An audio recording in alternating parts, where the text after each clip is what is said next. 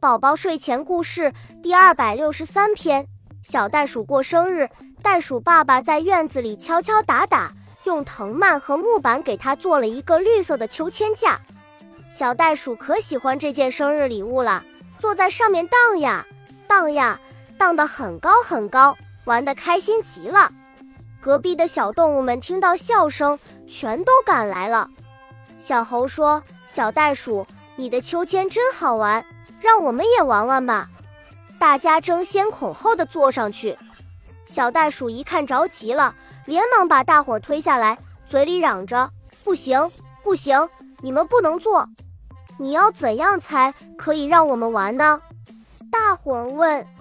小袋鼠想了一想，说：“我这个秋千可不是白做的，要收费。”真小气！小动物们听完都摇头走了。刚开始，小袋鼠觉得把伙伴们赶走了，心里还挺得意的。可是玩着玩着，他发现自己一个人荡来荡去也没啥意思。唉，要是小猴能和我一起玩就好了，他荡秋千的花样可多着呢。小袋鼠有点后悔自己刚才的举动。旁边的袋鼠爸爸看出了儿子的心事，对他说：“那你想想有没有补救的办法？”小袋鼠看看门外，又低头看看秋千，有了。他一敲脑门，转身跑进屋里，重新拿出一块木板，请爸爸写上“免费荡秋千”五个字，挂在竹篱笆上。